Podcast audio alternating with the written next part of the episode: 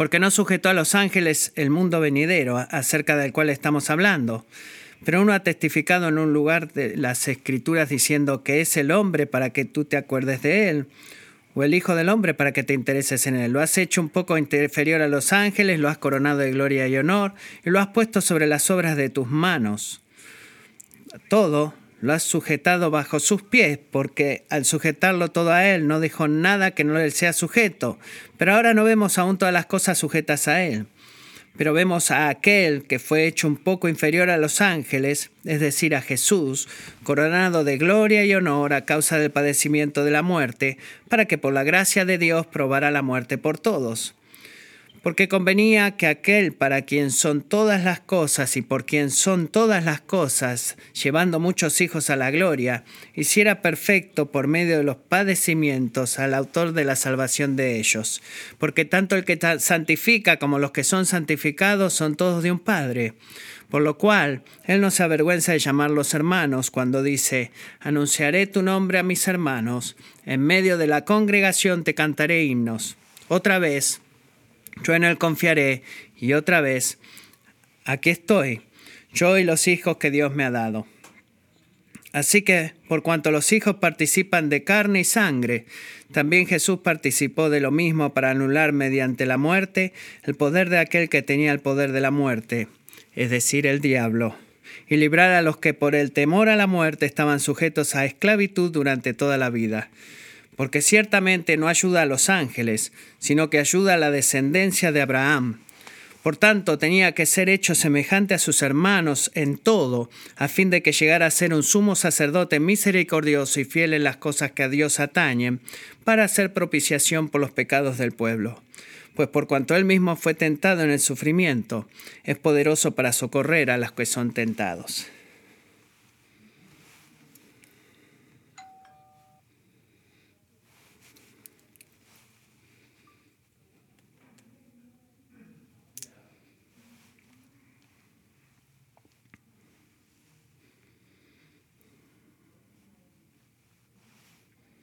Padre Celestial, ora ahora mismo que tú bendigas una vez más esta predicación de tu palabra. Padre, confeso a ti, como no voy a, nunca me voy a cansar de confesar, que a menos que tú trabajes en nuestros corazones y abras nuestros oídos o nuestros ojos y nos alejes de cosas de este mundo, que nos traigas al pan de vida, y que tu palabra echa carne, y tu gloria y el rostro de Cristo, para que en los próximos 45 minutos sean un ejercicio. Así que te pido que intervengas, eh, poniendo tu palabra en mi corazón para que podamos pensar correctamente y sentir correctamente y actuar correctamente. ¿Podrías permitirme hablar de un Salvador mundial en, una forma mundial? Eh, que nuestra escuchar y la obediencia sea merecedora de la gloria de aquel que has mandado para salvarnos. Haz eso en el nombre de Jesús oro. Amén. Amén.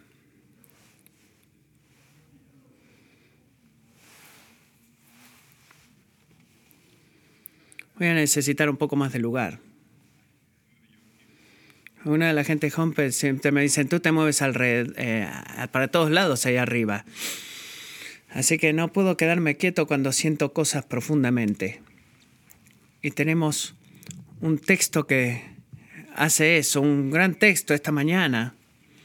Vamos a continuar nuestra serie de sermones en las cinco solas o los cinco solos de la Reforma Protestante. Y si no tienen idea de lo que quieren decir esas palabras que nos mencioné al principio, déjenme explicar eh, dándoles a ustedes. Este año es el quincuagésimo aniversario del movimiento del siglo XVI en la Iglesia Occidental, que se conoce como la Reforma Protestante y se llama Reforma porque los pastores y teólogos de esa época en este movimiento buscaban reformar a la Iglesia Católica, reenfocándose en la gente, algunas de las verdades más importantes de la Biblia.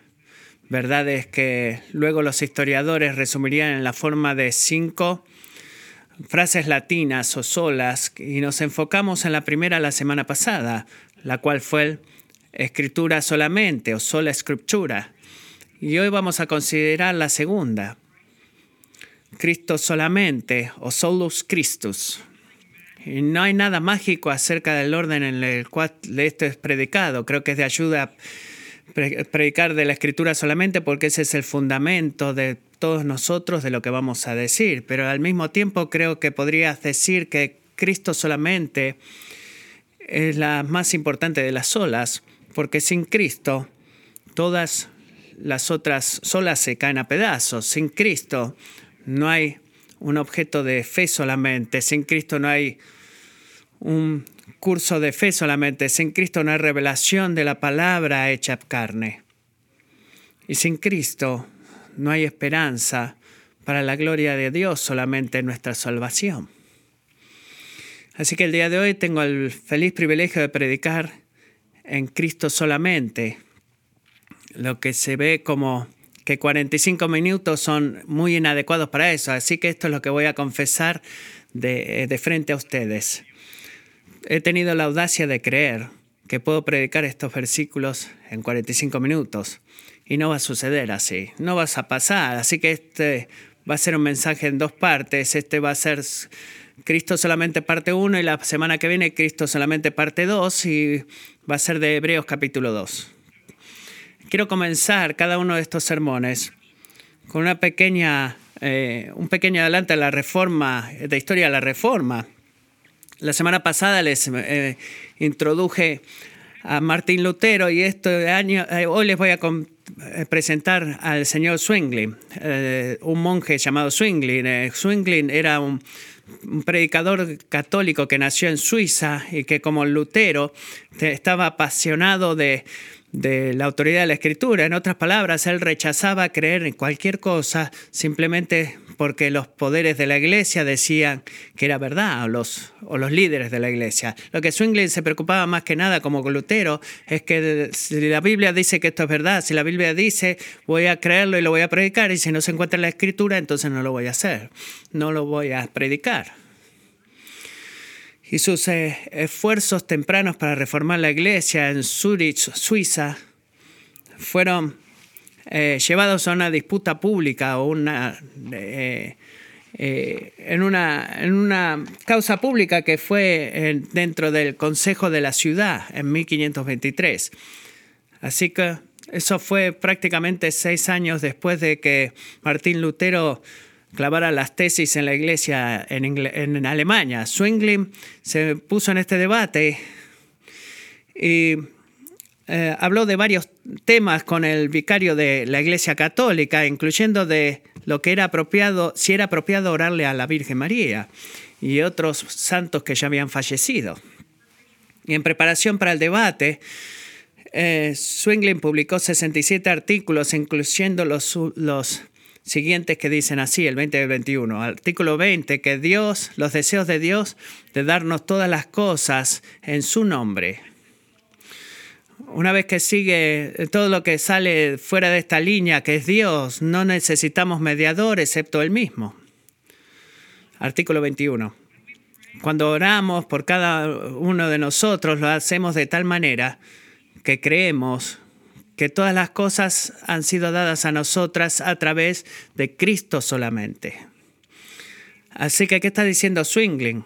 Bueno, Swingling está revelando su convicción y creencia de que incluso que el hombre más puro en la iglesia, todos los santos a través de la iglesia, la iglesia no pueden hacer por ti ni por mí lo que solamente Cristo puede hacer. Principalmente funcionar como un mediador o un canal por el cual recibimos bendiciones de parte de Dios. Y no hay santo, incluso la Madre de Dios misma no puede hacer eso por ti, no puede funcionar como un canal o un mediador en el cual podemos recibir bendiciones de parte de Dios. Swingling fue cautivado por la escritura como primera de Timoteo 2.5, porque hay un solo Dios y un solo mediador entre Dios y el hombre, eh, Jesucristo, eh, hombre. Pero sorpresa, el vicario de Constance eh, no estuvo de acuerdo con eso. él dijo de los procedimientos de las tradiciones y la escritura para apoyar su argumento, en lo cual Swinglen le, le contestó de la siguiente manera. Sabemos del Antiguo y Nuevo Testamento de Dios que solamente el Redentor y Salvador y mediador con Dios es Jesucristo, en cual y a través de quien solamente podemos obtener gracia, ayuda y salvación. Y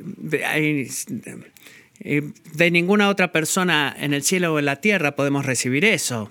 Para creer eso en iglesia. Estamos hablando y hablamos de Cristo solamente y es importante saber que la Iglesia Católica estuvo de acuerdo con Zwingli cuando se trata de la identidad exclusiva de la persona de Cristo. Ellos estuvieron de acuerdo, que de acuerdo que la encarnación, el milagro de Dios convirtiéndose en hombre que celebramos el día de Navidad, estuvieron de acuerdo que el eterno Hijo de Dios se tomó a sí mismo forma humana y nació como un bebé completamente Dios, completamente hombre, no hubo discusión en eso, pero lo que no creyeron fue de, en la completa y total suficiencia de la obra de Cristo. Estuvieron de acuerdo con Swinglin en quién Jesús fue, pero no estuvieron de acuerdo en la suficiencia de lo que Él ha hecho.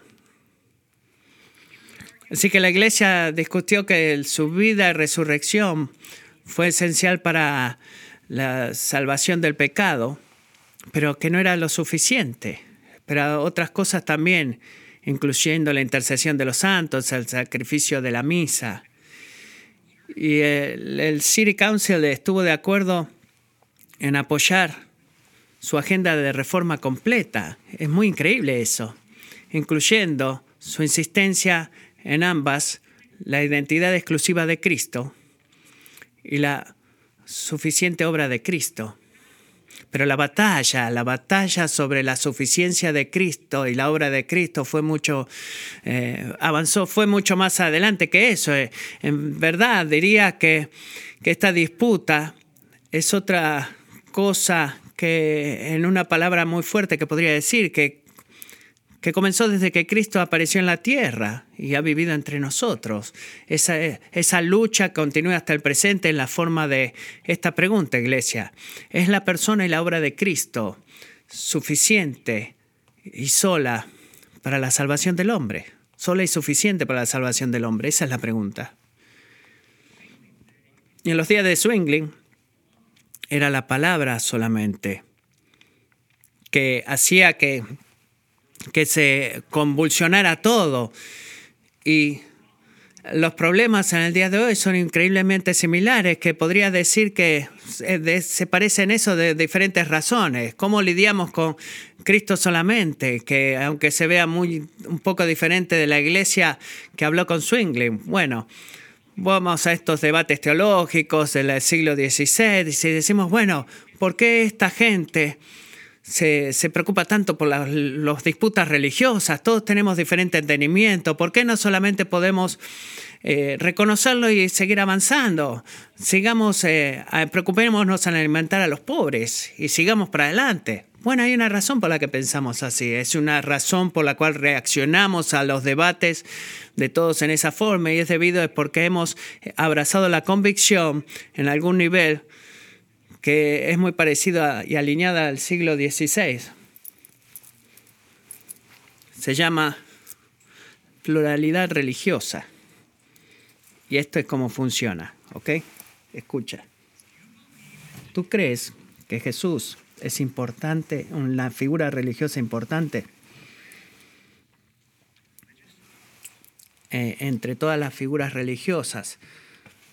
¿Y tú crees is, is when you play the recorder over there when start like that.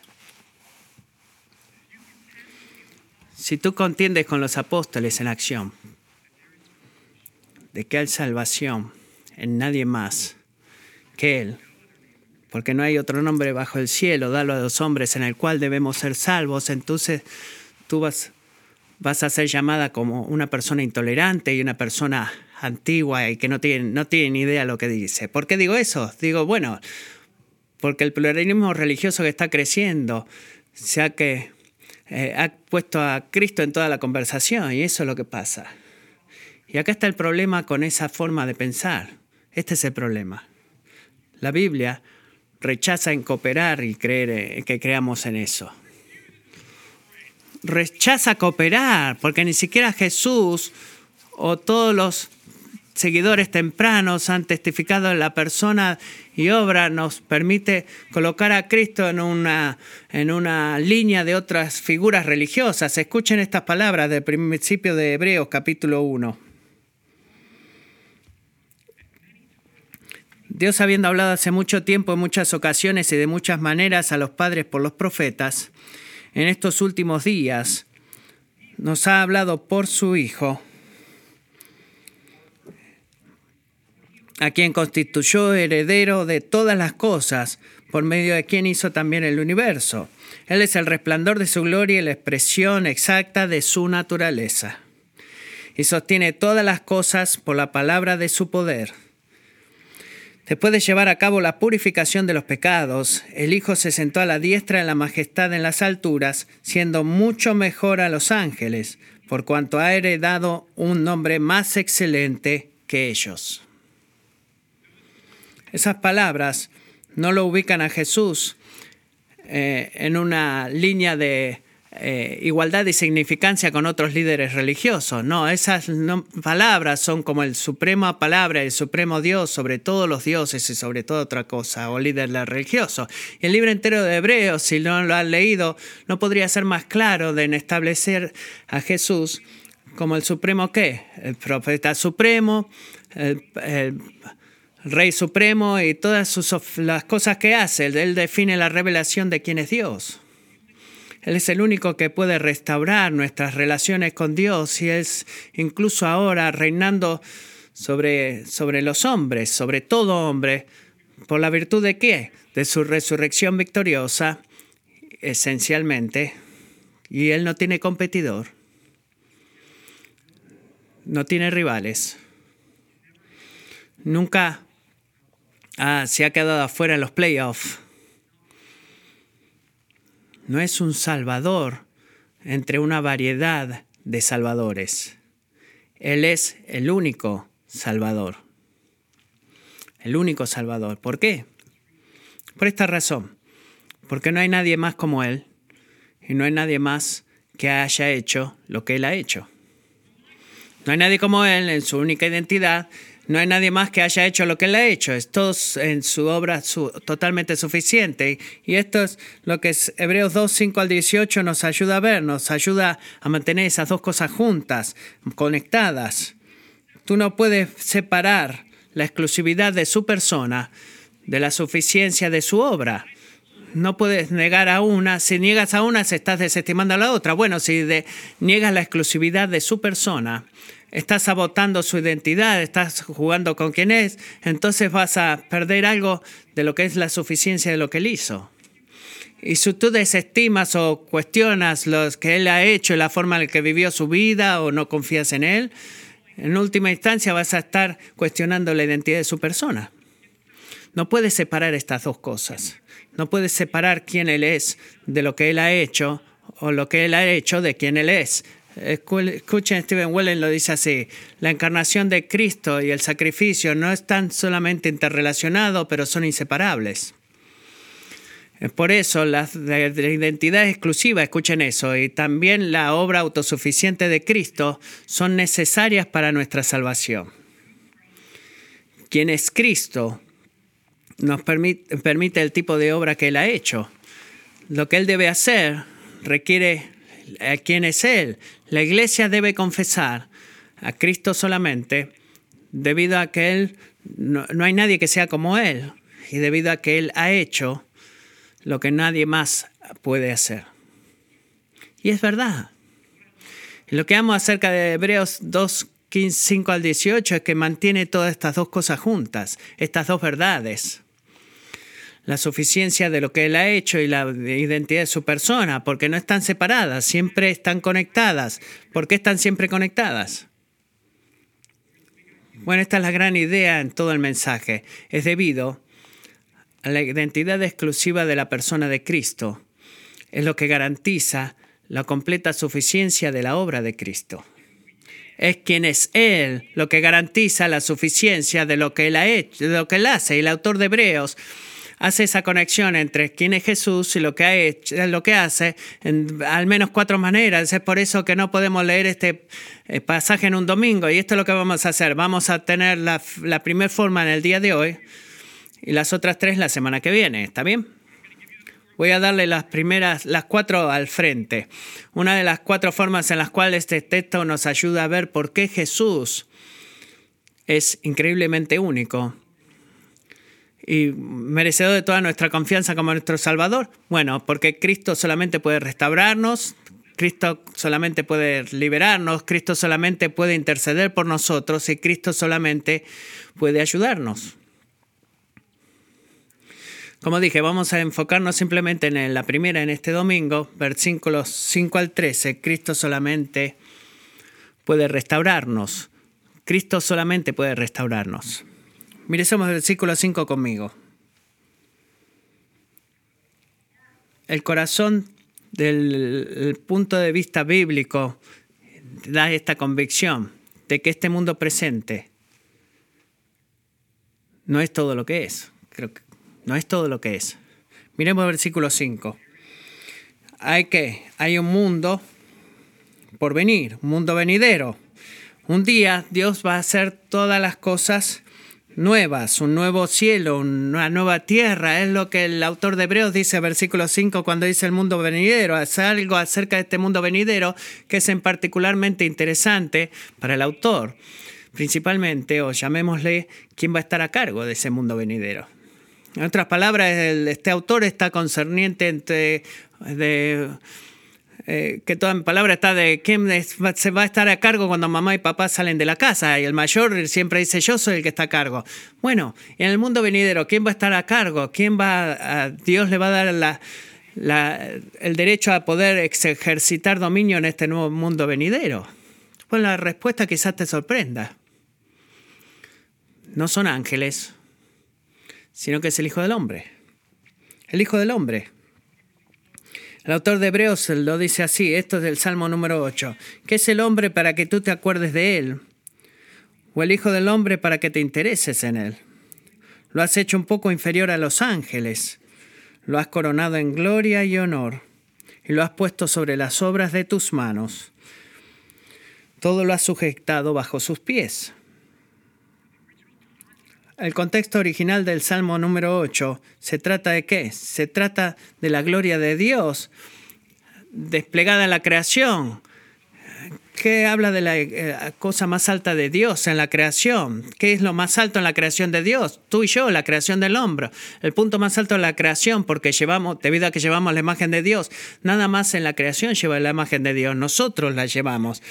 Y el Salmo hace con esto a Génesis 1.26, cuando Dios dice, hagamos al hombre a nuestra imagen, a nuestra semejanza, y démosle dominio sobre los peces y los aves del cielo, y sobre la tierra y sobre toda criatura que se arrastre y camina en la tierra. Así que Dios creó al hombre a su propia imagen, a la imagen de Dios lo creó. Hombre y mujer los creó. ¿Alguna vez te has preguntado, amigo, por qué estás aquí? ¿Por qué estás aquí?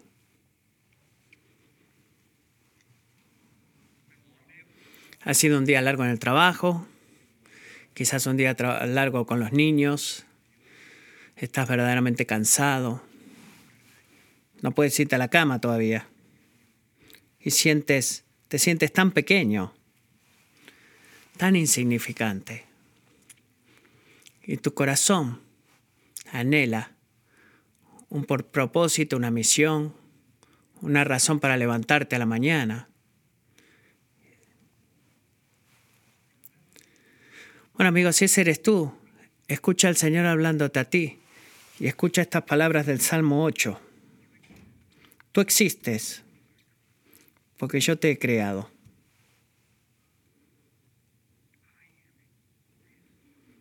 Yo soy un Dios glorioso, merecedor de toda la gloria, honor, y te he coronado con una reflexión de mi gloria y honor, habiéndote hecho a mi imagen. Todo lo que he hecho, te lo he confiado a ti, todas las cosas están sujetas a ti, incluso cuando tú estás sujeto a mí. Porque te he hecho para mí mismo. Y es en la relación conmigo que tú descubres tu más grande gozo. Amigo, tú no fuiste hecho para vivir para tus hijos. Tú no fuiste, tú fuiste hecho para, no, no fuiste hecho para vivir para tu esposa o esposo o para tu jefe en el trabajo o en la cantidad de dólares en tu cuenta de banco o pagar todas las cuentas o poner comida en la mesa. Tú fuiste hecho para vivir para Dios. Fuiste hecho para Él.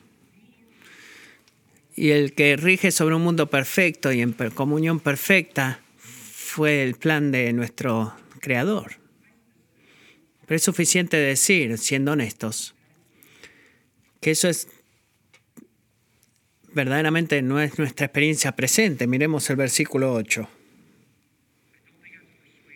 No creo que debas persuadirte que el versículo 8 es de mucho, eh, mucha significación, porque el presente no vemos todo en sujeción a Él. Y Él está de acuerdo hablando de nosotros, Él está correctamente en lo cierto. ¿Por qué? Porque la historia de la Biblia, comenzando en Génesis capítulo 3, nos confronta con la realidad increíble que hemos cambiado la fidelidad de Dios para esclavizarnos a una serpiente, o las mentiras de una serpiente. Porque lo que, cuando nuestro padre Adán pecó, todos pecamos, y él representó a la, em, raza humana completa. Y desde ese día hemos tenido universalmente y sin excepción, hemos seguido siguiendo su liderazgo, en vivir la vida a nuestra manera en lugar de la manera de Dios. Y buscamos y anhelamos las cosas de este mundo, eh, dinero, poder, placeres, en lugar de deleitarnos en el Señor. Es un dominio corrupto que tenemos, es un, un reino patas para arriba. En lugar de regir en la creación como representantes de Dios, ¿qué hacemos? reinamos sobre la creación o, adoramos cosas creadas en lugar de adorar al Creador. Y eso es lo que vemos y podemos eh, eh, vivir si verdaderamente somos honestos. En el presente todavía no hemos hecho todo sujeto a nosotros de la forma en la que, que debía ser. Pero ¿qué es lo que vemos? Mira el versículo 9. Al presente no vemos todo sujeto a Él, el, Hijo del Hombre, pero vemos a aquel, lo vemos a Él, que por un poco tiempo fue hecho inferior a los ángeles, es decir, Jesús. ¿En qué punto deberías pensar, bueno, Espera un minuto, Matthew. Eh, todos estos seres me están haciendo perder. Creo que habías dicho que el Salmo número 8 punta de vuelta a la creación del hombre. Y el Hijo del Hombre, en el versículo 6, fue una etiqueta, descripción de la raza humana. Y dije eso, y es así. Pero eso no es todo lo que es. Porque amigos, el Salmo 8 no solamente apunta de vuelta a la creación y en contraste la realidad de la caída, sino que también apunta hacia el futuro de la redención, al día en el cual el Hijo del Hombre, eh, el verdadero Hijo del Hombre, va a cumplir Jesús como el segundo Adán, con el primer Adán, lo que el primer Adán falló en cumplir. ¿Qué fue lo que el segundo Adán hizo que el primer Adán no pudo hacer? Él cumplió el propósito de Dios para la humanidad. Eso es lo que iba a hacer, viviendo en completa y total sumisión a Dios. y ejercitando dominio sobre la creación, en lugar de permitir que la creación ejercite dominio sobre él. Él va a destrozar la serpiente en lugar de creer en su mentira. Y esa y eso es lo que Jesús vino a hacer. Es precisamente porque ah, el Hijo del Hombre se convirtió en hombre, el Hijo de Dios se convirtió en hombre y tomó el pecado sobre él y se convirtió en el Hijo perfecto del hombre, en donde el Antiguo Testamento prueba en todos lados que ningún otro hombre pudo hacer lo que él hizo. Vemos en antigua eh, historia tras historia en las cuales el Antiguo Testamento nos confronta con la caída humana es una gran señal de alerta que nos dice tú no puedes cumplirlo cuando leemos todas esas historias del Antiguo Testamento. No puedes. Entonces, ¿qué hizo Jesús? Volvamos al versículo 9, Hebreos 2.9. Él fue qué? Por un tiempo fue hecho inferior a los ángeles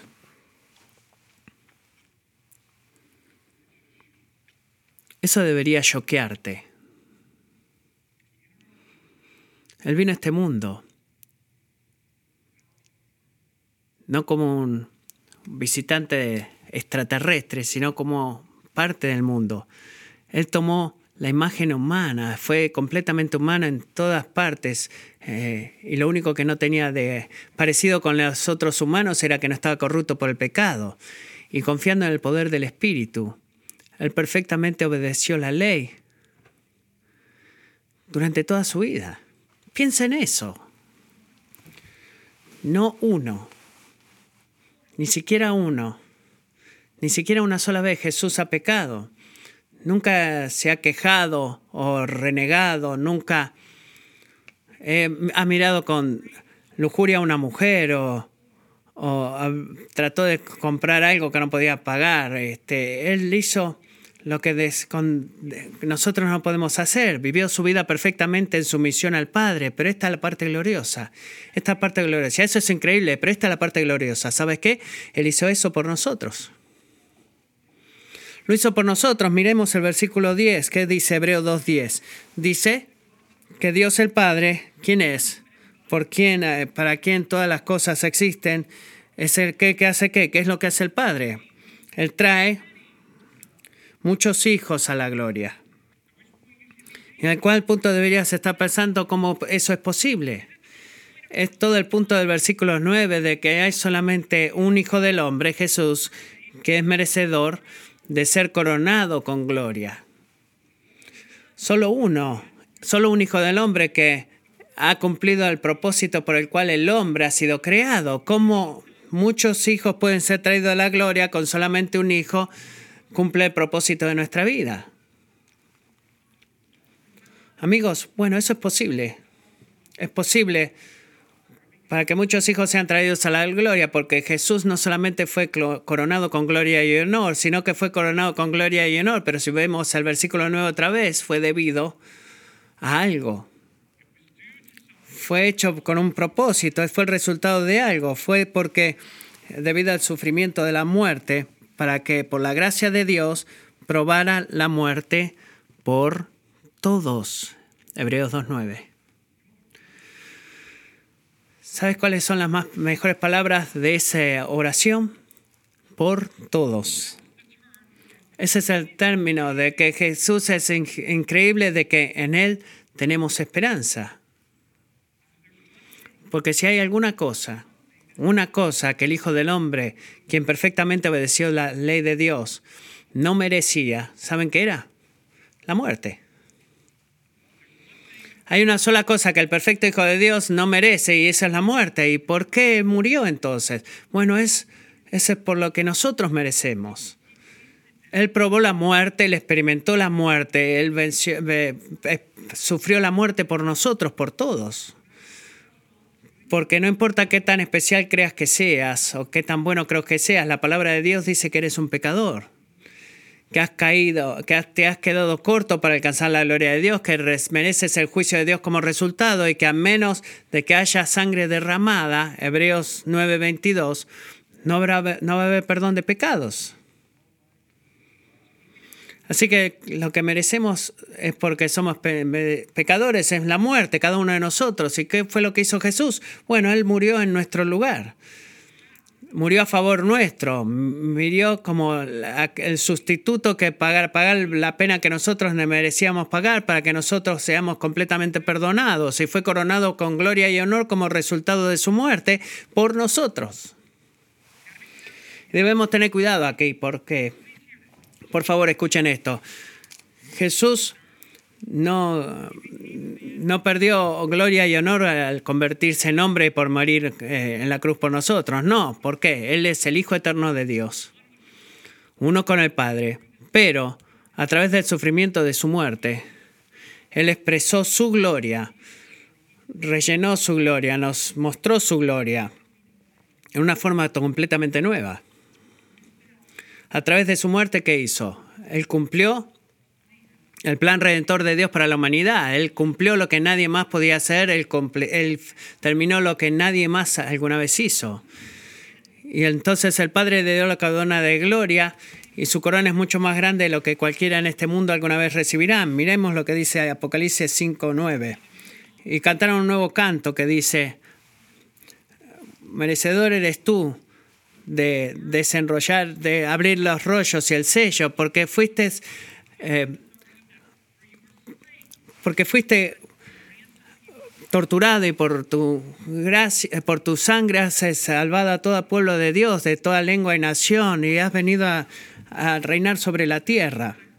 Y ahora escucho en el trueno las criaturas vivas y los ancianos y la voz de muchos ángeles miles y miles de personas cantando con una voz firme que dice que merecedor es el Cordero que fue sacrificado de recibir poder, sabiduría, honor y gloria y bendición. ¿Sabe lo que la Biblia dice en esa forma? Cristo solamente. Cristo solamente. Porque solamente Jesús fue el Cordero sacrificado. La gloria de su, de su trabajo y lo que Él ha hecho, y la verdad es que ha hecho lo que nadie más puede hacer y lo que nadie más alguna vez vaya a poder hacer. Pero el Cordero de Dios no solamente murió por nosotros, amigos. ¿Sabes qué más hizo? Vive por nosotros. Miremos el versículo 10, Hebreo 2.10. Versículo 10, Dios el Padre hizo a Jesús el fundador de nuestra salvación, perfecto, a través del sufrimiento. No en el sentido de que Jesús necesitaba convertirse en alguien moralmente perfecto, sino que en el sentido de que el sufrimiento que él padeció lo puso a él perfectamente calificado para eh, poder salvarte. Piensa en eso. Piensa en eso. Hay momentos cuando estudiamos la palabra de Dios y escuchamos la predicación de la palabra, que es muy apropiado decir, bueno, tenemos que lidiar con algo acá en el pensamiento. Eh, bueno, eh, pon esto en tu cabeza y piensa en algo. Dejas tu teléfono si estás con tu teléfono o lo que sea. ¿Qué necesitamos para poder ser salvos? Bueno, necesitamos que alguien muera por nosotros porque merecemos la muerte. Pero ¿qué más necesitamos? Necesitamos a alguien que viva por nosotros. ¿Por qué digo eso? Bueno, digo eso porque la gloria del versículo 10, a la cual Jesús nos trae, en todo el contexto de esa gloria, y no es nada menos esa gloria de la gloria de cumplir el propósito original de Dios para nuestras vidas. En otras palabras, trayendo muchas sustancias de gloria, no solamente necesita el perdón de pecados, sino que solicita una vida obediente, requiere un representante que obedezca lo que nosotros hemos fallado en obedecer, que mantenga las leyes de Dios, cuando nosotros inevitablemente rompemos esas leyes y a través de su perfecta obediencia va a cumplir todo aspecto de toda nuestra responsabilidad en el pacto con Dios. Y eso también es lo que necesitamos. Y eso, amigos, es exactamente lo que Jesús hizo por los años por los 33 años. En otras palabras, la perfección de su sufrimiento en el versículo 10 incluye el sufrimiento de la muerte del versículo 9, pero también incluye más, incluye el sufrimiento de su obediencia. Porque su vida entera en la tierra tomó lugar eh, en medio de un mundo caído. ¿Qué nos dice acerca de la vida de Cristo y su obediencia? Nos dice que fue dolorosa, fue dura. Cuando Isaías 53 dice que Jesús fue un hombre de sufrimiento, eh, no solamente habla de de su muerte, sino que habla de su vida completa. ¿Piensa que es fácil para el Hijo Eterno de Dios vivir en un mundo caído? De ninguna manera. El sufrimiento por el cual Cristo fue eh, perfectamente calificado para salvarnos es el sacrificio de su muerte, pero también el sacrificio de su vida, de su obediencia. Amo lo que el apóstol Pablo nos muestra el, del sufrimiento de su vida y el sufrimiento de su muerte en Filipenses 2.8. A ver si lo encuentro. Ah, Filipenses 2. Y al manifestarse como hombre se humilló a sí mismo y se hizo obediente hasta la muerte y muerte de cruz. Por eso Dios lo exaltó hasta lo sumo y le otorgó el nombre que está sobre todo nombre para que ante el nombre de Jesús se doble toda rodilla en el cielo y en la tierra y debajo de la tierra, y toda lengua confiese que Jesucristo es el Señor, para la gloria de Dios Padre. ¿Te das cuenta, iglesia, cuando lees este pasaje de Filipenses 2 y escuchas eso? Esa es la descripción de donde toda la historia humana está yendo. La historia tiene una meta, la historia tiene un punto final. No solamente tú estás clavado o, encasillado pagando cuentas o viendo la vida que pasó en un círculo eterno en el cual te caigas de, estar exhausto y los demás van a seguir corriendo en ese mismo círculo. No. Hay una meta en la historia hay un punto final que está ahí adelante nuestro y está yendo a ese lugar en el cual, eh, sea que lo veas o no cuando te levantas a la mañana, la verdad es que está llegando a este lugar de que va en esa dirección no puede detenerse. No tiene nada que ver de que si quieras estar ahí o si estés emocionado de estar ahí o que no tengas idea de lo que es.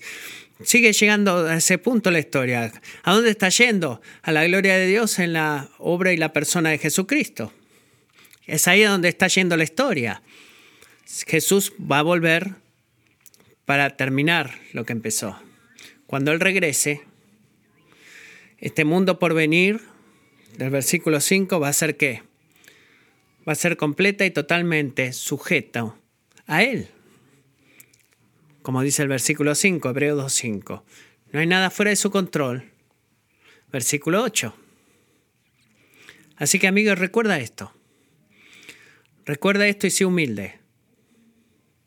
El propósito principal de la historia humana, y por eso el propósito principal de tu vida es, no es la gloria del hombre, sino que es la gloria de Dios. Porque eso debería hacerte humilde. Dios no te ha creado para que tú puedas hacer mucho de ti mismo. Te ha creado para que tú puedas hacer mucho de Cristo. Cristo, el Hijo del Padre, ha comprado todas las cosas que existen. Es aquel que va a hacer por nosotros lo que nunca nosotros podemos hacer por nosotros mismos. Y ahora en el presente, por ahora hacemos qué? Seguimos sin poder ver al versículo 8, eh, hecho realidad, que todo sujeto a Cristo. Y debemos recordar que eso no es porque, como Adán en el jardín del Edén, Jesús haya fallado de alguna manera para cumplir el propósito de su vida para con el Padre, sino que Jesús está esperando para consumar su regreso y el tiempo en el cual va a inaugurar lo que inauguró en su resurrección. ¿Y saben lo que va a pasar el día que Él vuelva? Mira esto. Cuando Él regrese, todos aquellos que han confiado en Él como su Salvador, van a reinar con nuestro hermano mayor, Jesús, como hijos y hijas adoptadas por Dios. ¿Puedes creer en eso?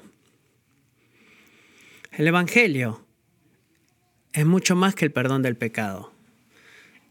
No es menos de eso, pero es mucho más de eso. Tú vas a poder llamar, si tú eres un creyente en Jesucristo y has confiado en su obra salvadora, tú vas a poder llamarle a tu hermano mayor, porque has sido adoptada como hijo e hija del rey. Versículo 11, y este es el punto. Versículo 11 dice, porque todos tenemos un padre, por lo cual él, comparte su humanidad, Jesús, dice, y nosotros compartimos su relación con el Padre, ¿como qué? Como coherederos con Cristo. Eh, Romas, Romanos 8, 16, el Espíritu dice a nuestro Espíritu que somos hijos de Dios y como hijos herederos, herederos de Dios y coherederos con Cristo. Eh, eh, hemos sufrido con Él para también poder ser glorificados con Él. Así que escucha esto, iglesia. Por favor, escucha esto. La promesa de nuestra salvación no es solamente de que Cristo eh, rebobina o, deshace el efecto del pecado, la promesa de nuestra salvación, que de que solamente por Cristo nos convertimos en lo que Dios originalmente nos ha creado para ser, hijos e hijas del Rey. Eso es lo que fuimos originalmente creados para ser. En otras palabras, el Hijo del Hombre, que fue coronado con gloria y honor, es aquel que trae muchos hijos e hijas al rey. Ahora, pongámonos muy prácticos acá. ¿Cómo aplicamos esto? Bueno, hay muchas formas, pero esta es una de ellas. Eso significa la verdad de que en Cristo solamente Dios nos está haciendo lo que originalmente nos creó hacer, porque Jesús fue a través de su vida perfecta lo que nosotros originalmente teníamos que ser. Eso significa algo de forma muy práctica. Significa que tú no tienes que, si tú eres cristiano, pasar tu vida completa en la tierra tratando de probar tu valor, eh, mostrar tu potencial, construir un legado o validar tu existencia. No escuché lo que dijo, perdón. ¿Sabes qué exhaustivo es eso? Cómo te cansas levantarte como pastor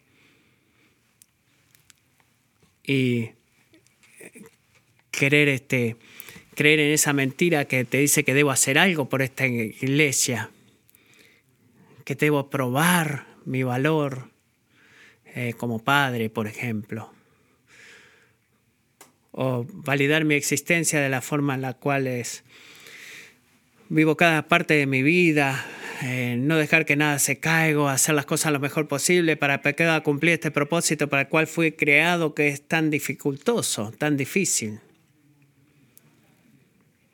Espero que el Evangelio, la esperanza del Evangelio es esta, perdón. Tú no tienes que hacer eso. Como personas que vivimos en un mundo caído, Nunca debemos cumplir perfectamente el propósito de Dios para nuestras vidas. Pero la bondad del Evangelio es que tú no tienes que hacer eso. Nunca pudimos hacerlo, pero no, no tienes que hacerlo. Dios sabe que no puedes hacerlo. Siempre vas a quedar corto, siempre vas a confundirte, equivocarte y nunca vas a poder hacer lo que quieres. Ese es el estándar para para obtener la gloria de que hay que obedecer todo, sí, y, pero alabado sea Dios que Jesús vivió en ese estándar para nosotros, y esa es la noticia del Evangelio. Dios ha cumplido el propósito de Dios para tu vida, para que tú puedas cambiar qué? Tú puedas cambiar la ansiosa tarea de probar tu valor a los ojos de Dios, en proclamar, en el proclamar la palabra de Dios a los ojos del mundo y lo que Dios ha hecho por ti. Y esa es la, la representación activa de obediencia de Cristo que ha hecho eso posible. Él vivió tu vida por ti. Esa vida perfecta que tú no puedes. Y es la razón por la cual nunca debemos restringir al Evangelio a solamente el perdón del pecado. Esto es lo que sucede si hacemos eso. Y nos preparamos a concluir. Esto es lo que sucede cuando restringimos el Evangelio meramente al perdón del pecado. Empezamos a pensar de la vida cristiana como caminando en una cuerda floja. ¿Y qué quiero decir con eso? Un paso de obediencia y ¡pum! te caíste. Otro paso de obediencia. El tercer paso, ¡uff! y lo arruinaste otra vez. Al menos sé que mi pecado es perdonado. ¡Wow! ¡Qué alivio! Otro paso de obediencia. ¿Te das cuenta? ¿Te sientes, eh, te relacionas con ese pensamiento? Amigo, el Evangelio no se trata de poner una gasa de perdón en el proyecto de tu trabajo de automejora personal. El Evangelio no es poner la gasolina eh, en el auto del trabajo de autosuficiente mejora para ser mejor. El Evangelio es seguir a un Salvador como una persona caída que no solamente caminó que no solamente caminó por la cuerda floja que tú caes a cada rato, sino que te ha llevado en sus brazos, ha obedecido perfectamente todo lo que tú deberías hacer, obedecer, y Él no te va a dejar al otro lado mientras la camina. Él es tu Salvador y Él te haya traído a casa. Su obra es completamente suficiente. ¿Por qué? Porque Él se ha convertido en un hombre que pueda representarnos y caminar en esa cuerda floja por nosotros y llevar a todos aquellos que han confiado en la cruz y llevarlos a casa para gloria. Y ese es el Evangelio. Eso es Cristo solamente. La única forma en la que puedes hacer eso. Es la única forma en la cual Jesús pudo morir en nuestro lugar y vivir en nuestro lugar. Es si tú te conviertes en un hombre como... Si se convertía en un hombre como nosotros, perdón, debía identificarse con nosotros para que pudiera representarnos. Y no puede representarnos al menos que se identifique a sí mismo con nosotros. Así que la esperanza entera del Evangelio es que al convertirse como nosotros, Jesús hizo un camino para nosotros convertirnos como Él. Y ese es el porqué, amigos. La encarnación del Hijo de Dios es absolutamente necesaria. Es por eso que la Navidad no es opcional. ¿Está bien?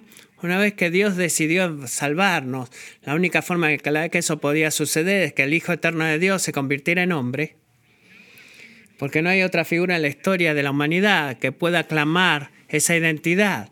Yo soy el eterno Hijo de Dios y un hombre, nadie más, nadie más que Jesús puede tener esa identidad, así que lo hace increíblemente único. Y es la humanidad de Cristo. Míralo de esta forma, la humanidad de Cristo que cualifica en representar y salvarnos. Y es la, la deidad de Cristo que que se asegura que pueda terminarlo. Y las dos eran necesarias. Y es la presencia de ambas lo que hace su obra en la cruz completa y totalmente suficiente. Cristo solamente puede restaurarnos, porque la identidad de su persona garantiza la suficiencia de su obra. Y ese es el punto completo. Así que recuerda, en esta época de Navidad, la encarnación del Hijo de Dios solamente no es, no es suficiente para salvarte. La salvación requiere una vida perfecta. La salvación requiere una muerte sustitutiva. Pero ninguna de esas dos obras serían posibles o suficientes si no hubiera sido por la encarnación. Así que pensamos del, cantamos del gozo de Cristo, de Navidad, perdón, cantamos del gozo de la Pascua y adoramos a Dios, alabamos a Dios, de que su identidad exclusiva es lo que garantiza la suficiencia de su obra. Oremos.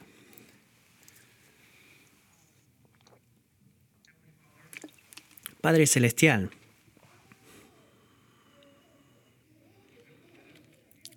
tú nos has llevado a través de estas palabras a aguas profundas. Nuestras mentes finitas y pequeñas apenas pueden empezar a comprender el misterio y la gloria, la esperanza, el poder de lo que vamos a celebrar en esta Navidad. Jesús, oro que mientras invertimos tiempo en este pasaje, que tú abras nuestros ojos para ver que nadie más es como tú. Y debido a eso, nadie más puede hacer por nosotros lo que tú has hecho por nosotros. Señor, oro que tú nos des fuerza, valor y poder para comprender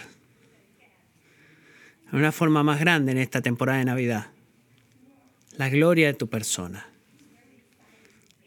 la maravilla de tu, de tu obra, e incluso cuando no estamos contentos con algunos cantos de Navidad, y que no nos contentemos con cantos navideños y la apertura de regalos, que tú abras nuestros ojos y que podamos ver que tú, solo tú, calificas para salvarnos. Y solo tú, solo tú, eres completamente suficiente para salvarnos. Enséñanos a glorificarte como en persona, ayúdanos a glorificar tu trabajo. Mantén estas dos cosas juntas, oro en Cristo Jesús. Amén.